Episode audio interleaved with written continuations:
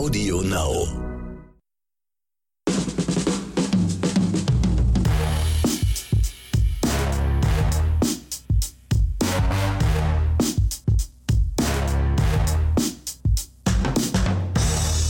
Ma hallo und Aloha da draußen. Wie geht's euch? Hier ist wieder euer Lieblingsfilm- und Serienpodcast aus Gas und Himbeeren. Und warum ich auf euch, euch auf Hawaiianisch begrüße, weiß ich nicht, aber wen ich euch vorstellen möchte, ist den Hausmeister, der sein Rasenmäher im fünften Gang rückwärts einparkt, Ronny Rüsch. Hi Ronny. Ich grüße.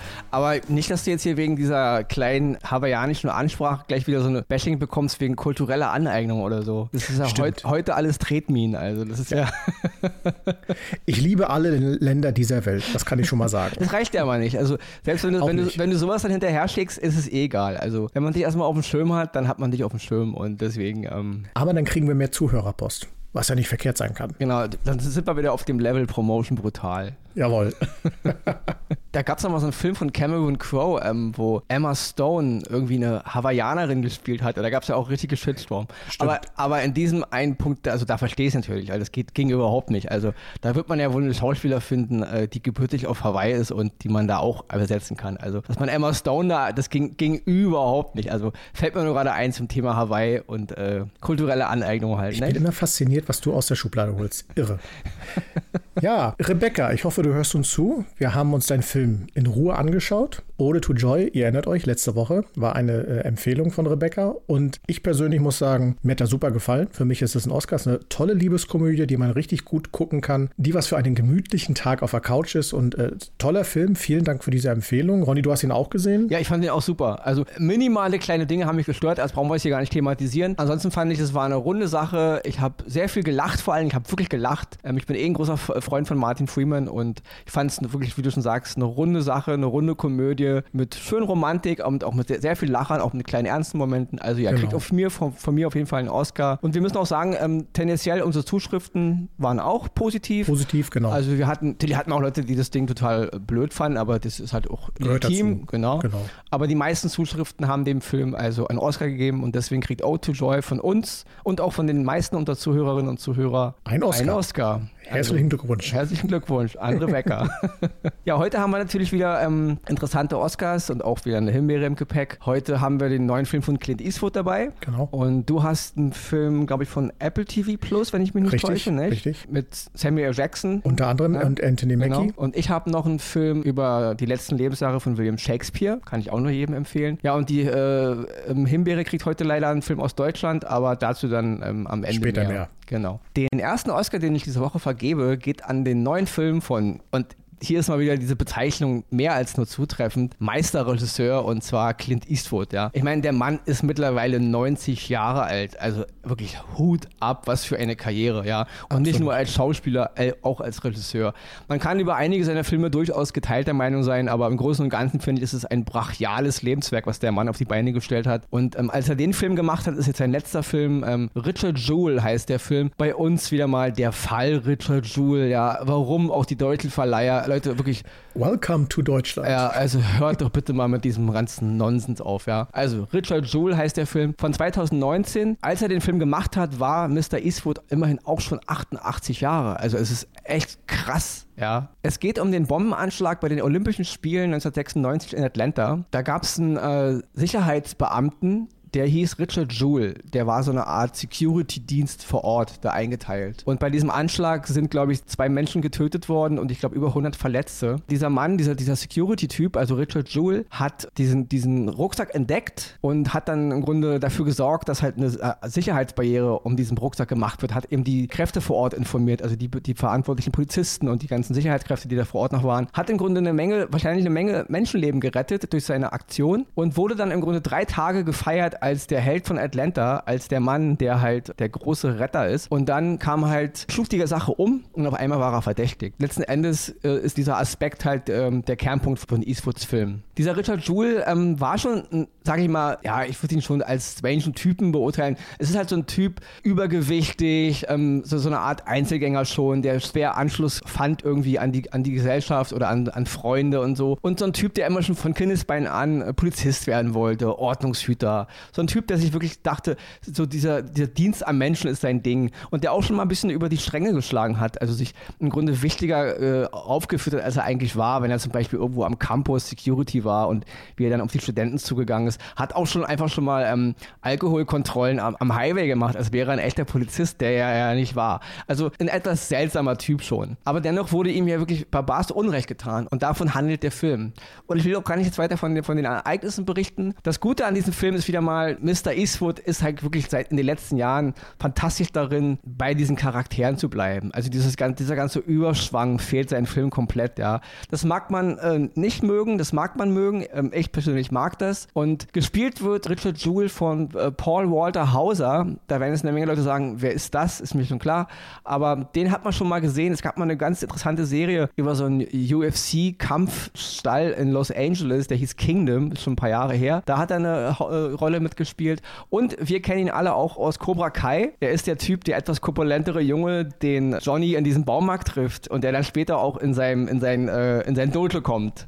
Der ältere unter den Kiddies, der auch noch kämpfen lernen will. Also dieser Junge, dieser Typ, der spielt halt diesen Richard Jewell. Ja, und er spielt ihn wirklich brachial. Und das ist wieder so eine Sache, wo ich so denke, warum war dieser Junge eigentlich äh, nicht für die Oscars nominiert? Weil es werden immer alle so quer durch die Bank für Oscars nominiert und man will immer dies und man will immer das und ich will jetzt gar nicht wieder anfangen von, äh, ja, hier fragt man sich schon, warum ist Paul Walter Holter nicht für den Oscar nominiert gewesen? Weil seine Leistung ist wirklich hammermäßig, ja, also was er da abliefert. Und auch, wie gesagt, die Regie von äh, Clint Eastwood ist wieder ganz großes Kino. In den Nebenrollen sind noch Leute wie Sam Rockwell, Casey Bates, Casey Bates war, glaube ich, für den Oscar nominiert als Nebenrolle, wenn ich mich nicht täusche. Olivia Wilde auch und John Hamm. Also Ronny ist ein großer Freund von John Hamm seit äh, Mad Men, dieser fantastischen Serie über diesen Werbetyp aus der Madison Avenue. Absolut. Großer John Hamm-Fan. Mhm. Ja.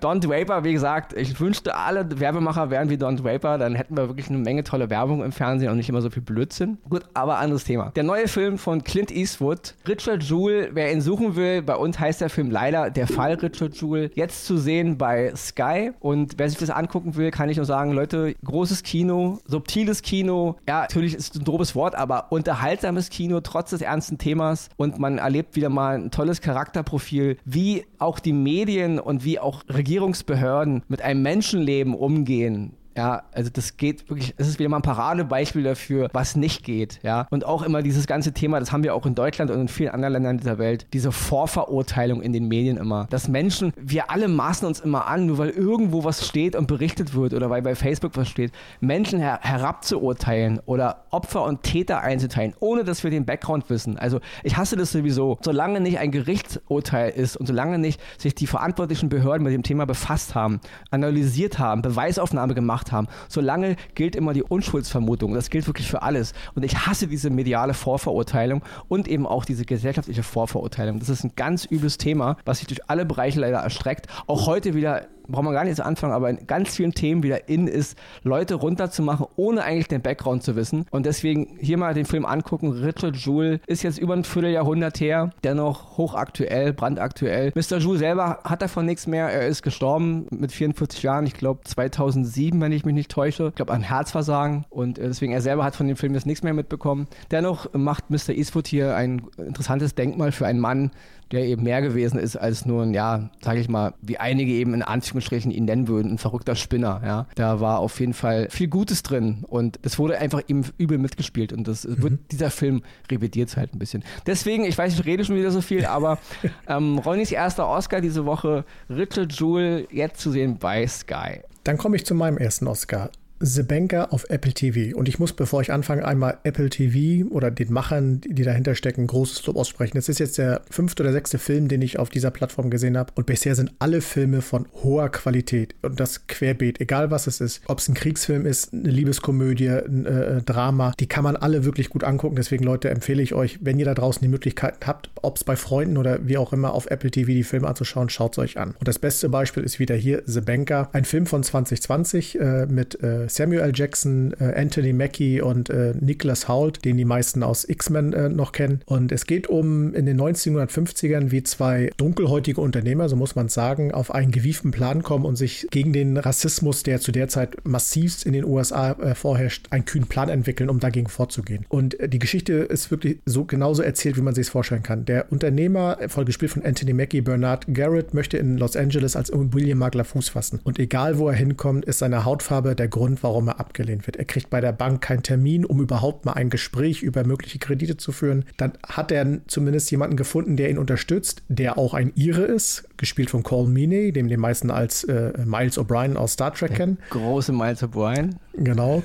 Zwischen den beiden läuft es gut, weil sie beide eben nicht äh, ursprünglich aus Amerika sind oder ihnen angelegt wird, dass sie keine ursprünglichen Amerikaner sind. Und dieser ganze Pfad zieht sich durch den ganzen Film. Und äh, Anthony Mackie, also Joe Morris und Bernard Garrett entwickeln einen Plan und dieser Plan bedeutet, eine Bank zu kaufen. Wie das Ganze zusammenhängt, erzähle ich natürlich nicht. Das, ist schon, das wäre Spoilern auf hohem Niveau. Deswegen, es ist aber total interessant zusammengeschnitten, weil sie brauchen natürlich jemanden, der für sie die ganzen Geschäfte macht. Und das muss natürlich ein weißer Mensch sein. Den spielt die, der Nicholas Holt als Matt Steiner. Und die Geschichte greift wunderbar einander miteinander. Sie ist toll erzählt, sie ist spannend, sie ist teilweise brillant umgesetzt und hat natürlich am Ende dann auch ein Ende, wie ja man es vielleicht vermuten könnte, aber auch mit einer Überraschung, an die erstmal gar keiner gedacht hat. Und im Ganzen zeigt der Film halt das Dilemma, was dunkelhäutige Menschen oder Menschen einer anderen Abstammung zu diesem Zeit in Amerika gehabt haben. Es ist eine klare Anklage auch an die heutige Zeit, weil das Thema ist ja heute noch lange, lange nicht vom Tisch. Deswegen empfehle ich euch wirklich The Banker auf Apple TV, einen dicken, dicken Oscar von meiner Seite, hervorragend umgesetzt umgesetzt, hervorragend gespielt. Ein klasse Film, mehr kann ich einfach nichts dazu sagen. Und ich muss auch noch kurz erwähnen, du hast nämlich vollkommen recht, diese Produktionen, die da teilweise auf Apple TV präsentiert werden, die sind echt Hammer. Also ja. das ist großes Niveau. Ja, im Gegenteil, klar, sie, sie können es nicht mit den großen Platzhirschen aufnehmen wie Netflix und Amazon Prime, aber sie fokussieren wirklich ihre Sache auf Qualität ja. und nicht auf, da muss man leider ein bisschen Netflix jetzt erwähnen, jeden Rotz da reinzunehmen, der mir, der mir auf, auf den Tisch fällt. Ja, also genau. das ist schon langsam. Es ist natürlich immer noch wenig, keine Frage, aber was man da sieht, ist echt großes, großes ja, Kino. Ja. Absolut, absolut. Ja, das führt mich jetzt zu einem nächsten Film. Das ist aber wieder bei Netflix. Und zwar ist das diese Woche mein zweiter Oscar. Und da geht es diesmal um William Shakespeare. Wir hatten ja letzte, die letzten Woche bei Tenet mal so einen Film, den wir mal ein bisschen kaputt gemacht haben, wo Kenneth Brenner mitspielte. Ich fand auch die Kenneth Brenner-Darbietung in Tenet echt grottig. Also ich, ich, der Mann ist ein toller Schauspieler, keine Frage, aber das fand ich ganz, ganz mies.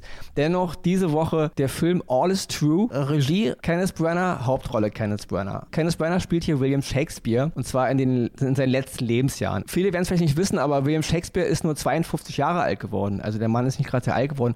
Gemessen an seiner Zeit, okay, ich meine, er ist 16, 16 gestorben. So gesehen, wir wissen, die Altersspanne ist heute weitaus höher. 1613 ist äh, in London sein Globe Theater abgebrannt und der Mann hat sich dann zurückgezogen im Grunde auf sein, in seine Heimatstadt und Kenneth Brenner hat aus diesen Jahren jetzt so eine Art, ja, fiktives Ende gesponnen. Also was durchlebte William Shakespeare? Warum ging er zurück in seine, in seine Heimatstadt zu seiner Familie? Ähm, das ist natürlich alles fiktiv, wie gesagt, nichts davon ist irgendwie geschichtlich äh, verbrieft, soll es auch gar nicht sein. Dennoch schafft es Brenner, finde ich, mit diesem Film All is True mal ein Shakespeare-Bild zu zeigen, wo man viel über den Mann nachdenkt, der eben so viel große Werke geschaffen hat. Ich meine, jeder Mensch wahrscheinlich, der sich befasst mit Theater, mit Kino, mit Musik und was so Literatur, kommt ja um William Shakespeare nicht rum. Und man hat immer so ein Bild, man kennt natürlich seine ganzen großen Werke. Und obwohl der Film fiktiv ist, hat der Film es irgendwie geschafft, mir William Shakespeare erstmal die Zeit, in der er lebte, die Zwänge, die diese Menschen umgaben in dieser Zeit und auch diesen Mann und sein Schaffen auf eine Art näher zu bringen, wie ich es vorher noch nie äh, wahrgenommen habe. Und deswegen mein ganz großes Lob an Kenneth Brenner, diesen Film so zu machen, wie er ihn gemacht hat. Sehr, sehr fein, klein, ruhig. Wir haben lange Kameraeinstellungen.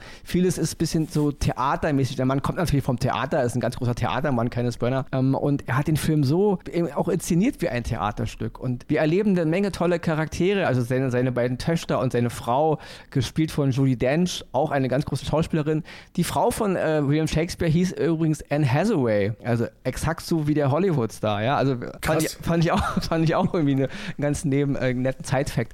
Auch der große Ian McKellen allen natürlich, ja, vom Theater sowieso. Ich meine, in England kennt man ihn als Theatermann. Ähm, die große Welt kennt ihn natürlich erst als Gandalf. Ronny muss sagen, Ronny kennt ihn natürlich schon seit den 90ern, aber das ist eine andere Geschichte. Aber die große Welt wird natürlich einen McKellen erst kennengelernt haben als Gandalf, sage ich mal. Und Magneto natürlich. Ähm, hat, hat zwar nur eine kleine Rolle, eine kleine Szene, aber die ist sehr, sehr wunderschön. Also ganz großes Kino auch hier wieder. Wer einen, mal einen ganz tollen Film sehen will, auch wenn er fiktiv ist, über die letzten Lebensjahre von William Shakespeare in seiner Geburtsstadt, ein wunderbar spielender spielenden Kenneth Brenner, der auch ähm, Make-up-technisch ein bisschen gepimpt ist. Also man hat ihn versucht, so ein bisschen mit Kosmetik, zwecks Nase und alles so ein bisschen in die Richtung von diesen, mhm. wie man halt diese Abbildung von Shakespeare kennt. Ist am Anfang ein bisschen störend, aber okay, das ist trotzdem Teil der Geschichte und irgendwann akzeptiert man es und deswegen funktioniert es hervorragend. Also ein wunderschöner, subtiler Film, der sich mit dem Mann Shakespeare befasst, seiner Zeit, seinen Sorgen, den Zwängen seiner, seiner, seiner Gesellschaft und eben auch mit dem Werk. Es gibt so viele schöne, auch kleine Szenen, so Mini-Dialoge, wie er darüber redet, warum er so war, wie er war und warum er das gemacht hat. Und das ist wirklich ganz, ganz toll. Hat mir diesen Mann auf eine Ebene näher gebracht, die ich wirklich vorher noch nie so wahrgenommen habe. Und deswegen mein zweiter Oscar diese Woche, All is True, jetzt zu sehen bei Netflix. Für mich einer der schönsten Filme der letzten Monate, weil ich gucke eine Menge Filme, darf man immer nicht vergessen. Ja,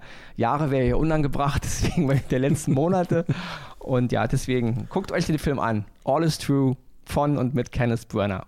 Dann kommen wir mal direkt äh, zu unserer neuen Rubrik äh, von unseren Zuhörern und wir haben wieder Post bekommen. Ronny, diesmal hast du die Ehre vorzutragen, worum es dieses Mal geht. Genau, wir haben natürlich eine Menge Leute bekommen, die uns geschrieben haben, aber ich habe immer einen rausgepickt, weil wir dann auch in den letzten Wochen auch viel über Superheldenverfilmung, Comicheldenverfilmung gesprochen haben. Andi67 hat uns geschrieben und zwar geht es um diese Serie, die neue Serie, die jetzt auch bei Netflix erschienen ist, Jupiter Legacy. Basiert auf einem, auf einem gleichnamigen Comic und das ist wie so eine Art Serie inszeniert. So, ja, ich würde mal so sagen, man, wir kennen von Amazon Prime Boys, darüber haben wir auch schon gesprochen. Hier geht es aber wieder genau. mal wohl um gute Helden. Sowohl Axel als auch ich haben die Serie noch nicht geguckt und deswegen, wir können es noch nicht noch, noch nicht so viel über den Inhalt sagen. Wir werden die uns angucken, also zumindest so weit wie wir kommen, genau. um nächst, nächste Woche halt ein Urteil darüber zu fällen, Oscar oder Himbeere. Andy ist der Meinung, es ist auf jeden Fall eine klare Himbeere, weil er ist dieses ganze Superhelden-Gedöns langsam über. Ja? Also Superhelden, Superhelden. Es kommen wir wirklich, hatten wir auch schon mal als Thema, gefühlt alle drei Wochen eine neue Superhelden-Serie. Ja. Superhelden Kiddies, Superhelden Mummies, Superhelden Katzen, Superhelden äh, und was auch immer. Jetzt reicht ja auch. Deswegen kann ich Andy ein bisschen verstehen.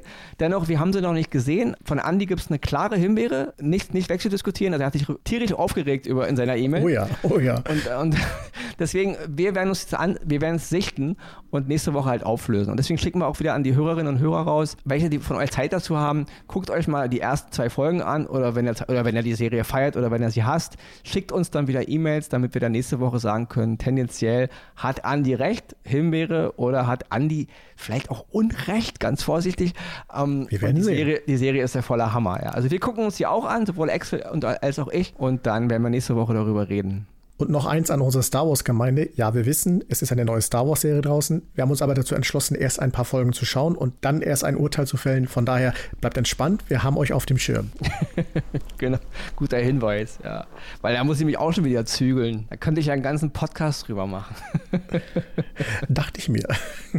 Damit sind wir wieder bei unserer, ja, kleinen. Allzeit beliebten. Netten, ähm, wir feiern sie immer ein bisschen. Deswegen, und, warum ihr alle einschaltet. Genau, es ist aber wirklich so. Ja, ja, wir haben viele Zuschriften, die feiern halt immer die Himbeeren, nicht? Genau. Wenn wir uns über irgendwelche Filme etwas aus, ähm, ja, wenn, wie kann ich das vorsichtig nett ausdrücken? Ausmehren. Also hm. negativ ausmehren. Das war jetzt wirklich. Hm. Diese Woche ist es wieder ein bisschen schwer. Ähm, es geht um den Film und morgen die ganze Welt. Der ist jetzt bei Netflix veröffentlicht worden. Der Grund, warum der Film eine Himbeere diesmal bekommt, ist nicht unbedingt, weil er per se schlecht ist oder weil ich ihn ablehne. Im, Im Gegenteil. Ähm, es geht um ein junges Mädchen, die sich einer Antifa-Gruppe anschließt, um in Deutschland halt dem ja, immer stärker werdenden Ruck nach rechts entgegenzustellen. Was mir an den Film gestört hat und warum ich ihm eine Himbeere gebe, ist, weil ich hier wieder mal sehe, dass hier wieder mal eine Thematik, die sehr, sehr wichtig ist, leider verschenkt verdrängt wird, aufgrund von Sehgewohnheiten, aufgrund von, wie, wie man irgendwie in Deutschland so Stories auf, aufbereitet, ja. Also wir haben hier die, die junge Luisa, gespielt von Maler Emne. Maler Emne, eine hervorragende Schauspielerin. Da kann ich wirklich auch nur jedem den Film ähm, 303 ans Herz legen. Ein ganz, ganz toller Film. Sie macht ihren Job gut, obwohl innerhalb der Geschichte sich mir überhaupt nicht erschließt, was diese junge Frau überhaupt antreibt. Warum, also sie kommt halt aus einem gut bürgerlichen Haus, warum will sie unbedingt in diese Antifa-Gruppe? Warum radikalisiert sie sich dann auch so in der Gruppe und warum will sie das alles machen, was sie dann letzten Endes macht und dann es auch wieder doch nicht macht? Und es hat sich bei mir zwei Stunden lang gucken nicht erschlossen, was diese junge Frau antreibt. Ja, es ist irgendwie, es bleibt, es wird alles immer so angerissen und letzten Endes, äh, ja, zeigt der Film mir zwei, okay, der Film will natürlich aufrütteln und er will keine Antworten geben, weil es schrägstrich keine Antworten gibt, aber das sehe ich halt nicht so. Es muss Antworten Antworten geben. Wir können uns nicht immer hinstellen und so tun, als gäbe es keine Antwort. Ich meine, wir sind jetzt kein Podcast, der diese Thematiken hier ähm, jetzt thematisieren muss, aber es gibt Antworten letzten Endes. Nur letzten Endes will immer keiner die richtigen Fragen stellen, weil eben keiner die richtigen Antworten hören will. Und dieser Film ist mir stellenweise einfach nicht mutig genug. Er verspielt die, die Möglichkeit dessen. Wir brauchen so, wir haben wirklich zurzeit in Deutschland, in der Welt, auf dem, auf dem europäischen Kontinent sowieso einen Ruck nach rechts und wir müssen uns da auch gegenstellen und es, es gibt Antworten. Ja, und dieser Film lässt mich ein bisschen planlos zurück. Und ich weiß nicht, ob das sinnvoll ist, sowas so anzugehen. Ja, also die Regisseurin und auch Drehbuchautorin des Films, Julia von Heinz, war selber früher mal Antifa-Mitglied und hat auch gesagt, der Film wäre ihr voll wichtig. Der Film wäre mit einer der Gründe, warum sie Filmemacherin geworden ist. Andere Filme, die sie mal gemacht hat, wie Filme Honey und Annie 2 und auch diese Harpe Kerkeling Buchverfilmung Ich bin da mal weg, hätte sie wohl nur gemacht, weil es Auftragsarbeiten gewesen sind. Und in diesem Film wurde aber sozusagen ihr Herzblut drin stecken. Aber dann frage ich mich, warum bist du dann auch nicht konsequenter? Ja? Also wir, wir, diese junge Dame hier, also das soll wohl eine 20-Jährige sein, äh, diese Luisa. Für mich hat der Film so eine Anschrift wie junge Frau muss sich orientieren, weiß noch nicht so richtig, wohin mit ihrem Leben und dann ja diese, diese Coming-of-Age-Geschichten, die man halt überall schon gesehen hat, in allen möglichen Bereichen. Und diese ganze äh, Antifa-Geschichte da ringsherum ist irgendwie nur so, so dieses Art, äh, ja, weiß ich nicht, diese Art Blase, in dem ihre Geschichte erzählt wird. Also fand ich ein total un unangebrachten Rahmen. Ja? Es gibt einen Charakter in dem Film, ähm, der heißt Dietmar, gespielt von Andreas Lust. Das ist so ein, so, ein, so, ein, so ein älterer Typ, der früher mal ein bisschen so linksradikaler drauf war und hat auch im Gefängnis gesessen und der hat mittlerweile aber so ein bisschen abgeschlossen und hilft zwar immer noch so den Leuten heute so ein bisschen, so als so als ein bisschen medizinisch oder gibt ihnen auch mal Unterschlupf, aber deren seine Geschichte hätte ich tausendmal interessanter gefunden. Ja? Warum wieder dieses, ja, dieses junge Menschen äh, entdecken die, äh, entdecken die Liebe Liebe und, und äh, müssen sich behaupten. Also warum macht man nicht eine richtige Geschichte daraus? Weil man wieder die jungen Leute abholen will. Also ich fand das alles, das, das Ding hat so viele Versatzstücke, die in meiner Wahrnehmung letzten Endes nicht so richtig funktioniert haben. Deswegen von mir, also wirklich schweren Herzens gebe ich dem Film die Himbeere, weil ich würde trotzdem empfehlen, ihn sich anzugucken. Ja, also und morgen die ganze Welt, jetzt zu sehen bei Netflix. Guckt ihn euch an. Aber der Film ist am Ende ein bisschen ärgerlich weil er eben die, die ganze Problematik, die, die wir ja aktuell auch haben, er wird dir irgendwie nicht gerecht. Und gerade wenn Julia von Heinz aus dieser Szene auch kommt, warum traut man sich dann nicht mehr? Warum gibt man dann nicht auch teilweise eine Richtung oder eine Antwort, weil letzten Endes kann die Antwort doch nicht sein, wir wollen ja letzten Endes niemanden auf den Schlips treten, ja. Und immer so, sage ich mal, Nazis und Rechtsradikale, immer mit so einem Image, und das macht der Film leider auch wieder, immer mit so einem Image von, die sind ja alle nicht ganz helle, abzustempeln. Ich weiß nicht, ob das die richtige Herangehensweise ist, ja. Immer diese, diese Intelligenzkarte ausspielen zu wollen. Also ich, ich weiß nicht, ich finde diese ganze Thematik ist so, so wichtig, dass man sich wirklich mit der Realität ein bisschen befassen muss. Und da hilft es einfach nicht, meiner Meinung nach, diese Dinge nur so anzureißen und sich letzten Endes dann doch wieder rauszuziehen irgendwo und einfach nicht, ja, letzten Endes die nächste Konsequenz eben als Film dann auch zu gehen, ja, um das Thema eben anzustoßen, um das eben, damit die Leute darüber diskutieren und darüber reden, weil das macht der Film nicht. Der Film zeigt mir im Grunde verwirrte Menschen, die nicht wissen, mal so, mal so. Die einen wollen es kaputt machen, die anderen wollen quatschen und letzten Endes wissen sie alle nicht wohin. Und wenn das die Realität wieder will, wenn das die Ist-Situation ist, dann sehe ich ein bisschen schwarz. Ja, also das ist dann irgendwie, es kann nicht die Antwort sein. Ja. Also deswegen schweren Herzens von mir diese Woche die Himbeere, aber leider doch aufgrund der vertanen Chance. Und ja, Jetzt gebe ich auch nochmal Axel, der muss auch nochmal was sagen. Ja, schade, weil, wie du schon sagst, es ist ein Thema, was äh, allgegenwärtig ist und es wäre ein super Format gewesen, auch weil ja wirklich auf Netflix eine Menge Leute unterwegs sind, um da ein richtiges Zeichen auszusetzen. Und dass der Film das dann leider nicht so umsetzt, ist dann sehr ärgerlich und auch schade. Wie gesagt, es, es, mögen jetzt ganz viele andere Leute der Meinung sein, oh nee, ist alles voll toll. Ist ja, ist, wie gesagt, wir leben genau. ja auch freie Meinung. Es ist vollkommen okay, wenn ihr das gut findet, wie es umgesetzt wurde. Ich persönlich fand es eben nicht gut. Ich wollte es gut finden, und habe am Ende so gedacht, nee, nee, nee, ist einfach nicht gut. Hat mir nicht das Thema so nahegebracht, wie es, wo es meiner Meinung nach wichtig wäre. Deswegen lange Rede, kurzer Sinn. Es ist vollkommen euer Recht, das alles ganz toll zu finden und mich jetzt wieder abzuurteilen. Ronny, hast du keine Ahnung, wovon du redest. Wie gesagt, könnt ihr gerne machen. Ja, es ist ein freies Land, deswegen ihr könnt mich und auch Axel total scheiße finden. Das ist vollkommen euer Recht. Ja, nur meiner Meinung nach ist es ein bisschen verschenkt. Ja, und damit switchen wir jetzt rüber in die Zusammenfassung von Verena oder willst du noch was sagen? Nee, ich glaube, Verena sitzt schon auf heißen Kohlen. Die möchte das endlich loswerden.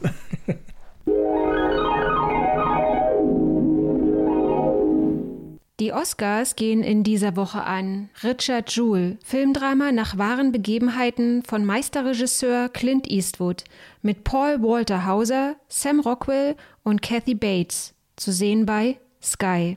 The Banker, Filmdrama ebenfalls nach wahren Begebenheiten mit Samuel Jackson, Anthony Mackie und Nicholas Holt, zu sehen bei Apple TV Plus. All is True, fiktives Drama über die letzten Lebensjahre von William Shakespeare von und mit Kenneth Brenner, zu sehen bei Netflix. Oscar oder Himbeere, entscheidet ihr.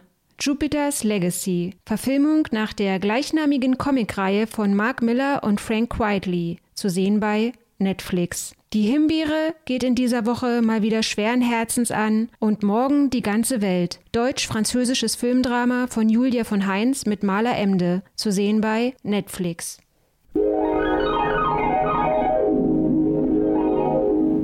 So, und da sind wir auch schon wieder am Ende eines ja durchaus sehr informativen, äh, sehr äh, lehrreichen äh, Podcasts erneut. Und wir hatten heute einiges dabei, wo es auch um wahre Begebenheiten geht, weil ich glaube, das hatte ich nicht erwähnt. Auch mein Film The Banker basiert auf einer wahren Begebenheit. Aber wir kommen dann jetzt auch zum Schluss. Und ja, bleibt uns nur klassischerweise zu sagen, bleibt uns treu, bleibt gesund, achtet gut auf euch, genießt das Wetter da draußen. Es soll ja Stück für Stück für Stück irgendwann mal besser werden. Und Ronny, weiß nicht, wolltest du was sagen? Außer nee, nee, ich habe ich hab mich, ähm, ich hab eigentlich alles, alles los losgeworden, was ich loswerden wollte. Das ist die erste Folge, wo Ronny alles loswerden konnte, was er loswerden wollte. In diesem Sinne, macht es gut. Tschüss. Ciao.